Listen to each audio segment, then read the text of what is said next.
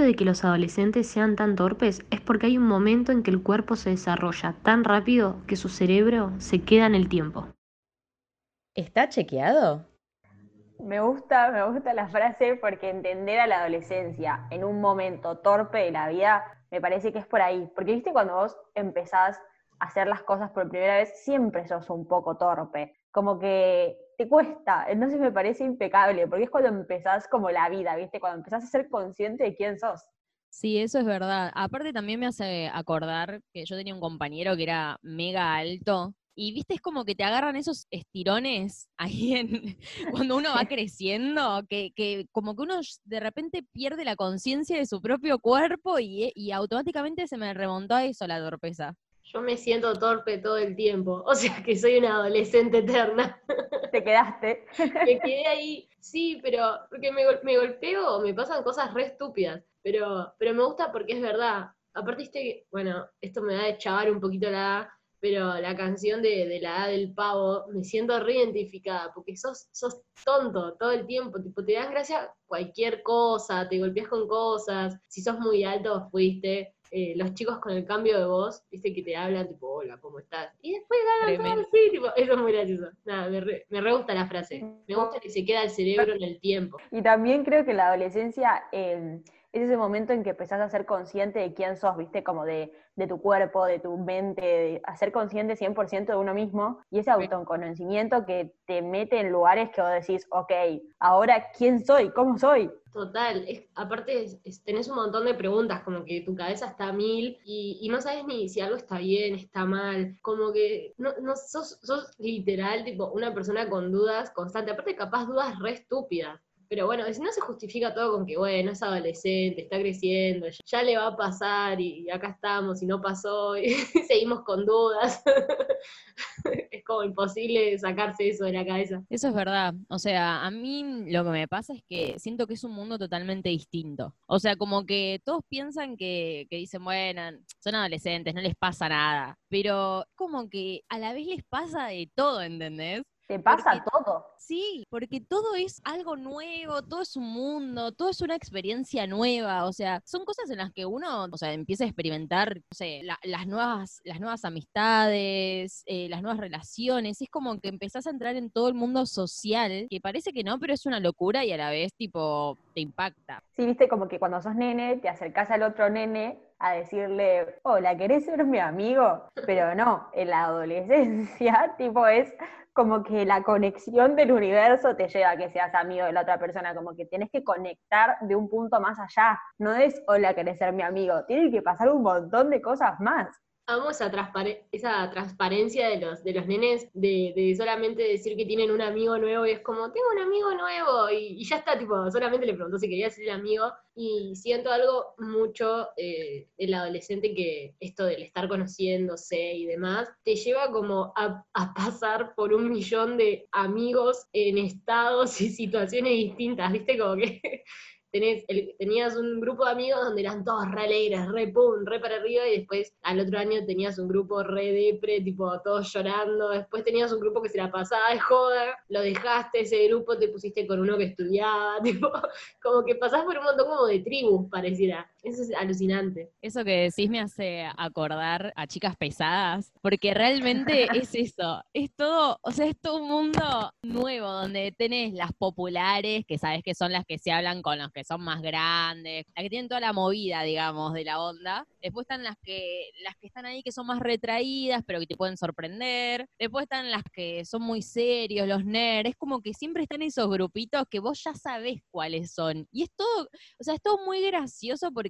uno lo ve en las películas y dice, qué exagerados, no sé qué pero la verdad es que realmente pasa. Yo quiero saber, ¿en qué grupo estaban ustedes? ¿Eran populares? ¿Pasaban desapercibidas? ¿Eran las nerds? Eh, yo creo más o menos tener una idea de dónde pudieron haber estado, pero me gustaría saber y escucharlas de en qué grupo estuvieron o dónde se sentían identificadas. Bueno, yo la nerd, sin dudas, no. A mí me tenían identificada como la que el padre paga para que, para que apruebe, porque nadie entendía cómo aprobaba, porque yo hablaba todo el día, entonces nadie entendía cómo yo aprobaba las materias, pero bueno, las aprobaba. Gracias, papi, por pagar. No, mentira.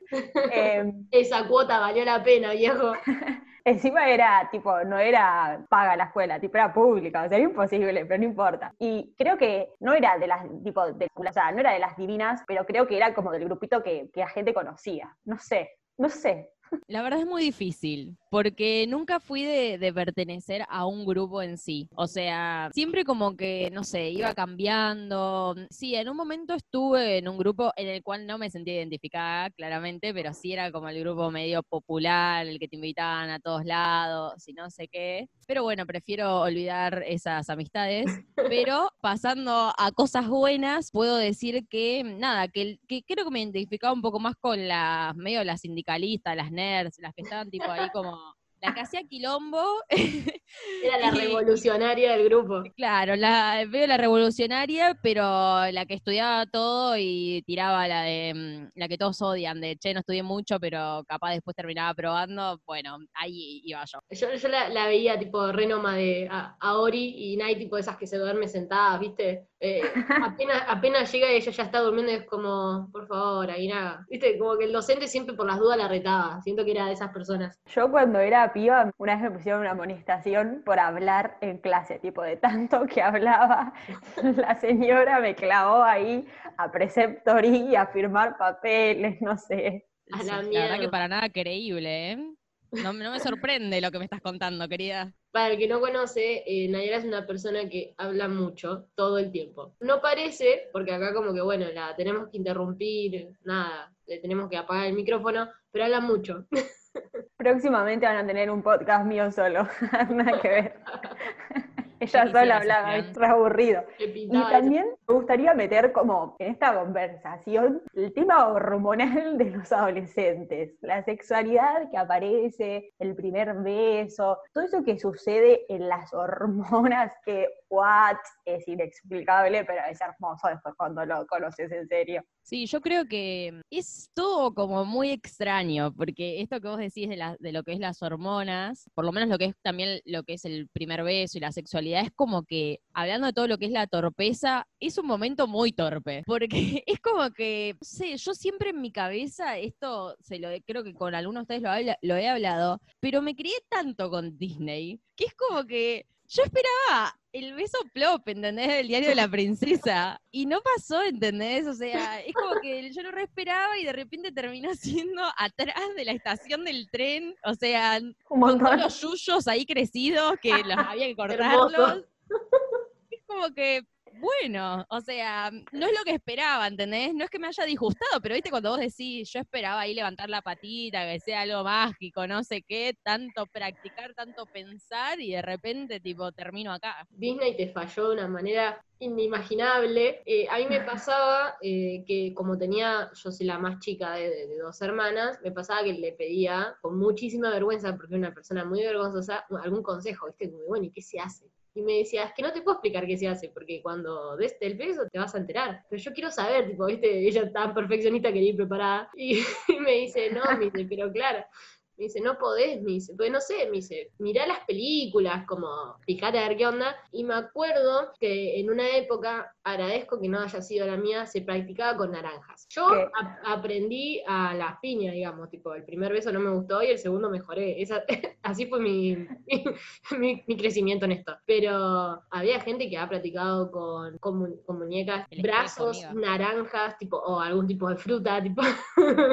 con algo de eso. Es muy loco, pero hay gente que lo ha hecho. Yo me acuerdo que aprendí a chapar viendo Casi Ángeles, ya, ya que estamos lo traemos. es un momento de la adolescencia muy lindo, Casi Ángeles. Y miraba a María Tiago chapar para ver cómo movían sus labios y era como, ah, ok, va por ahí. Sí, sí, va por ahí, sí, sí. Y así aprendí a chapar, nada. Tuve un análisis, tuve un análisis del mercado como, bueno, ¿y ahora qué hago? Ah, hizo eso y anotaba, ¿viste? Como Ori ahora en la vida. Ah, que hacer eso, ok, genial. Bueno, tampoco me deschaves, querida. Pero, ay, deschavar, señora, ¿cuántos años tiene? Se deschavó sola.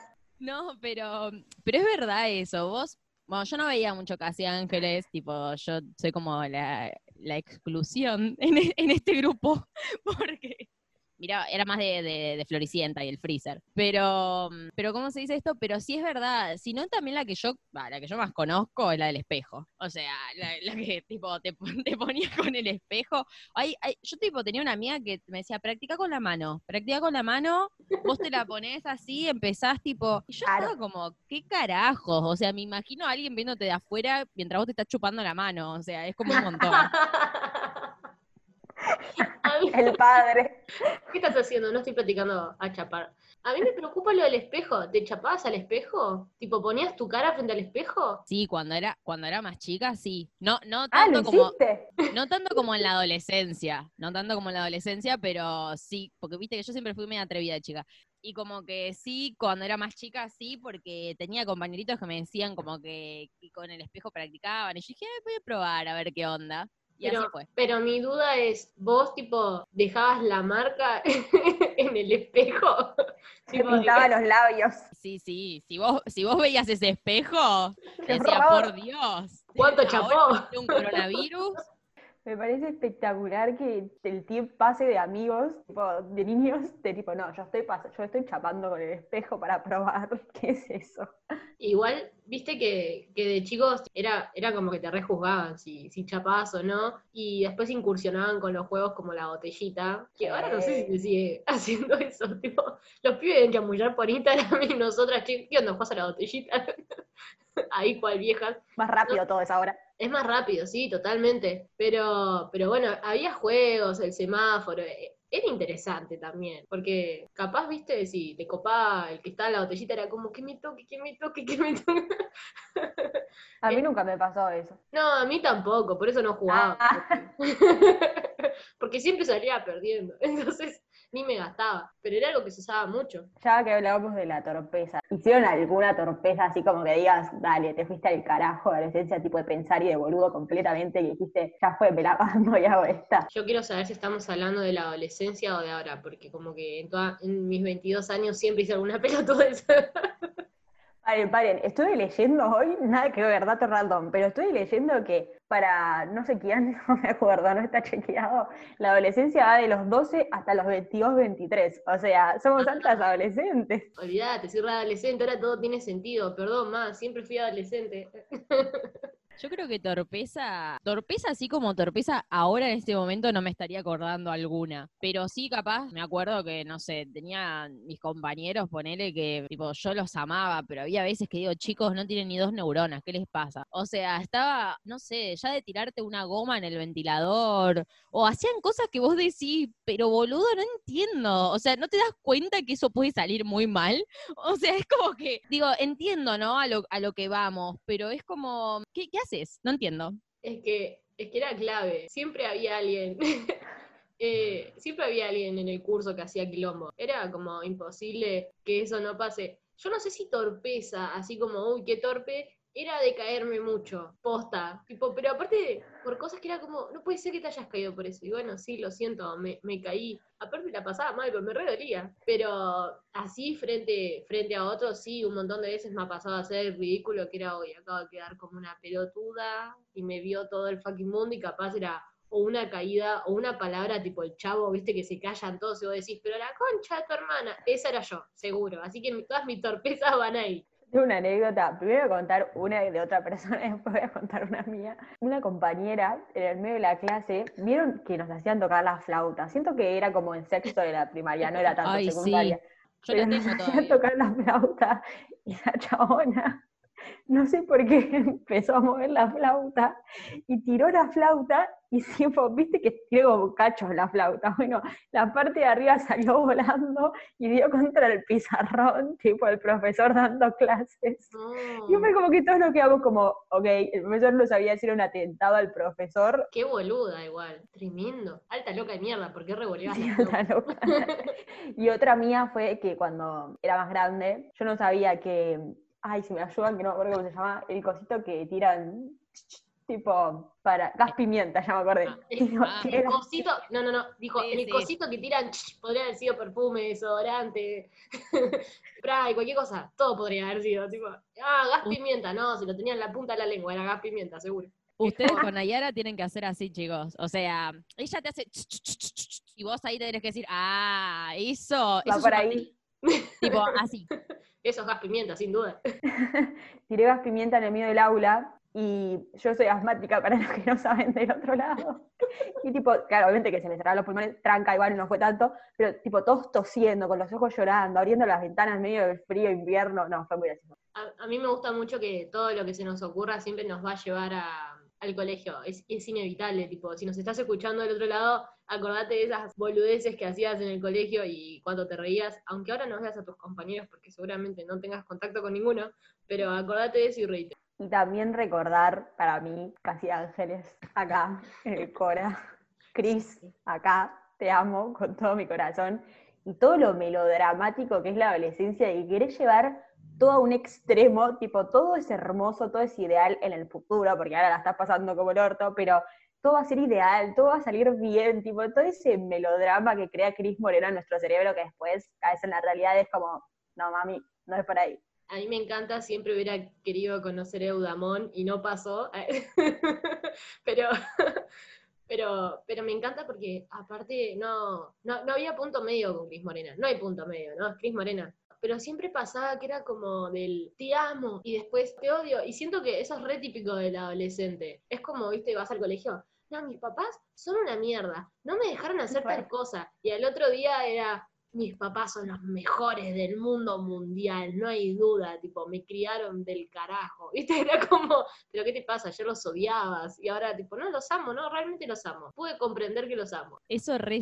O sea, esto que dice Maru, de que tus papás capaz eran una mierda, lo que sea, es como que Cris Morena te enseñaba que vos hacer semejante espamento porque tus papás te apagaron la tele era válido. O sea, no pasaba nada. Era como que, che, tus papás te dijeron, andate al cuarto a dormir, listo, armate una valija y escapate de tu casa. O sea, eso te habilita a todo, digamos. Y, y es como cuando vos volvías, no sé, viste, yo creo que igual ahora sigue pasando. No es tan fuerte quizás cuando uno crece, pero sigue pasando que uno cuando está triste o algo se pone una música en particular y la escucha y se siente como medio en un videoclip, pero cuando sos adolescente es como que tenés tan metido la cabeza que vos hasta incluís, tipo, te apoyás contra la pared mientras escuchás la canción, mi vestido azul, ahí, tipo, te vas de a poquito arrastrando por la pared hasta quedarte tirada en el piso sentada y hacer un show melodramático que vos decís, por favor, señora, un poquito de dignidad es lo único que le pido. Y encima que lo ves todo en blanco y negro, porque, ¿viste? Cris Morena te llevaba para que todo lo veas en blanco y negro o sepia, era como... Y con lluvia, con lluvia, sí. la lluvia no puede fallar. Es que la lluvia daba tristeza, la- era así, funcionaba así. A mí me encantaba de Cris Morena eh, los personajes, que, que mu- después vos decías, no, yo me siento reidentificada con, y capaz no tenías un culo que ver, pero justo ese día te enganchaste por ahí y dijiste, no, yo soy re esta persona. Y algo que me gustaba mucho y que lo entiendo más ahora de grande, y ahí me di cuenta que Cris Morena no hacía del todo contenido para adolescentes, era... eh, mucho de la, de la libertad con tu cuerpo, con lo que te pones, con lo que no te pones, cómo te sentís identificado, que todo está bien. Como que dentro de todo ese mundo de fantasía total y de cosas que no existían, la chabona te hacía ver un montón de cosas, tipo cuidar el ambiente, quererte, cuidar los que tenés alrededor. Era como, ok, Cris Morena, lo voy a entender cuando tenga 22. Llegó el momento, gracias. En eso la rebanco a Cris, es una genia, tipo, te dejaba el mensaje de una manera que está bien. En ese momento no lo entendíamos porque el amor entre Mari y Tiago era más importante si estaban juntos o no, pero sí, te deja unos mensajes muy hermosos, tipo, muy hermosos. Igual voy a decir algo, eh, Cris Morena tiene un montón de cosas buenas, lo que nunca entendí es por qué siempre agarra chicos huérfanos. Si alguien sabe la respuesta y me quiere mandar un mensaje a Instagram y decirme por qué me vendía joya, siempre eran huérfanos. Está bien, después eran felices y toda la bola, pero era como, dale, Cris Morena, por favor. no, todos eran, eran huérfanos y tenían poderes extraños. Lo único que sé respecto a eso, que ella no tenía una buena relación con sus padres. Ok, era un trauma y lo convirtió en éxito. Genial, gracias, Cris Morena. Aprenderemos de vos en un futuro. Todas mis frustraciones a partir de ahora serán videos y podcasts. Algo que también podemos sumarle a esto es, eh, viste que cuando eras pibe te peleas con tus papás, eso bien melodramático, como decía Ori. A los 18 voy a irme de mi casa, voy a tener mi propio auto, voy a tener mi propia casa y voy a hacer todo mío y voy a ser y voy a tener todo. Y bueno, acá estamos, ¿no? pandemia, en casa. Eso es buenísimo. O sea, eso es como el gran cuentito que te venden, que después cuando creces te querés matar porque decís, la puta madre, qué difícil que es esto. Quiero ser niño de vuelta. Pero eso, eso, eso es horrible, pero porque vos de verdad creces pensando que a los 18 te vas a ir a la remierda. Y no pasa eso. De hecho, una, o sea, yo voy a contar algo que me pasó que estaba una vez en el subte yendo a la facultad, o sea, imagínate, ya, iba ya estaba en la facultad y ya sabía que tenía que vivir en lo de mis padres por mucho tiempo más. Nada, y estaba ahí en el subte y veo tipo una piba con el padre, la piba debería tener 13, 14 años, no era muy chica, digamos. Y, nada, y me acuerdo que le decía, no, pa, lo que pasa es que yo igual a los 18 ya no voy a estar con vos, porque nada, voy a, me voy a ir a vivir sola y voy a tener trabajo y no sé qué, y no voy a poder ver, pero te voy a visitar, no sé qué. Yo estaba como mirando a los del subte, como diciendo, todos los boludos que estamos acá, vivimos con nuestro viejo como hasta los 35, así que ¿quién le dice de todos ustedes? es el típico, la avisás vos o la aviso yo, ¿viste? A, a mí me daba mucha gracia porque aparte eh, es como, ni siquiera yo aprendía de mi hermana, tipo, si ella no se fue a los 18, vos tampoco te vas a ir, tarada, tipo, ¿qué playaste? No es que la piba siga acá y en ningún momento pensó en conseguir un trabajo. Es como, esas cosas, no, yo, yo voy a poder con todo, tipo, porque obviamente a los 18 soy re grande y a los 18 te das cuenta de lo único que querés es estar en pedo, salir de joda, estar con tus amigos y decir, no, la verdad soy afortunada, no tengo que trabajar, lo que sea, viste, como que te puedes a pensar en eso, decir, es lo único que tenés en ese momento de adulto, porque después es como, che, me das plata para salir, es como las conchas madre, estoy criando un vago. Siento que es esa la mentalidad que tienen, pero, pero me encanta, me encanta escuchar y sobre todo a los que capaz tienen 12, igual yo siento que los que tienen 12 ahora vienen con superpoderes, pero los que tienen 12, 13 y dicen, no, yo, yo a los 18, olvídate, estoy viviendo en Roma, no, no aparezco, mis papás les mando un beso, bueno, no va a pasar, lo siento. Un visionario. mi mamá me lo decía todo el tiempo, me decía, tipo, no, no tipo, yo relojada, viste, como, me voy a ir de mi casa, no quiero estar más acá, así bien adolescente. Y mi mamá me decía, no, no, tipo, vas a seguir estando acá, yo sé lo que te digo. Y yo le decía, no, te juro que no. Y ahora tengo 21 y acá estoy, pero bueno, nada, la paso bien por lo menos ahora. un te lo dije constante. Esto es medio como, como cuando, viste, te dicen, che, estudié inglés porque cuando seas grande me lo vas a agradecer. Total. Bueno, esto es como escuchar escucha a tus viejos porque cuando seas grande vas a seguir viviendo con ellos, o sea. ¿Por qué no estudié inglés? esa es mi duda. ¿Por qué no estudié inglés toda la vida? Bueno, si hay alguien del otro lado que todavía no tenga 18, hágale caso a sus padres, estudie inglés y no diga que nos vamos a ir a vivir solos a los 18 porque no va a pasar. O sea, si tienen la suerte de hacerlo, hermoso, genial, se los agradecemos un montón a los padres, pero es más, es más la que no que la que sí. Y después de haber pasado por toda esta etapa de duelos, de autoconocimiento, de torpezas, de querer sentirse más grande de lo que somos, es momento de darle un bello cierre a este programa. Soy arroba Ainaga en Instagram y si quieren pueden seguir a Tomás Wales, que es un genio que nos hizo la intro, síganlo que la rompe. Sí, bueno, ya saben que Call Me siempre conmigo, chiquis, o sea, ponen Oris y Rincione, porque ¿saben qué? Me acabo de dar cuenta que en el programa anterior no pasé mi Así que no se preocupen porque yo en este se los paso, así que guíense por las fotos beboteando, que van a saber que soy yo claramente. Y si quieren conocer a la persona que nos hizo el logo, pueden buscar a Sebas Gasoli con doble Z. Y pueden seguirme a mí también, soy Maribelu con doble A. Nos encontramos en Instagram como arroba estachiqueado.oc. Y recuerden que somos un grupo de amigas que no saben de nada, pero lo hablan igual. ¿Está chequeado?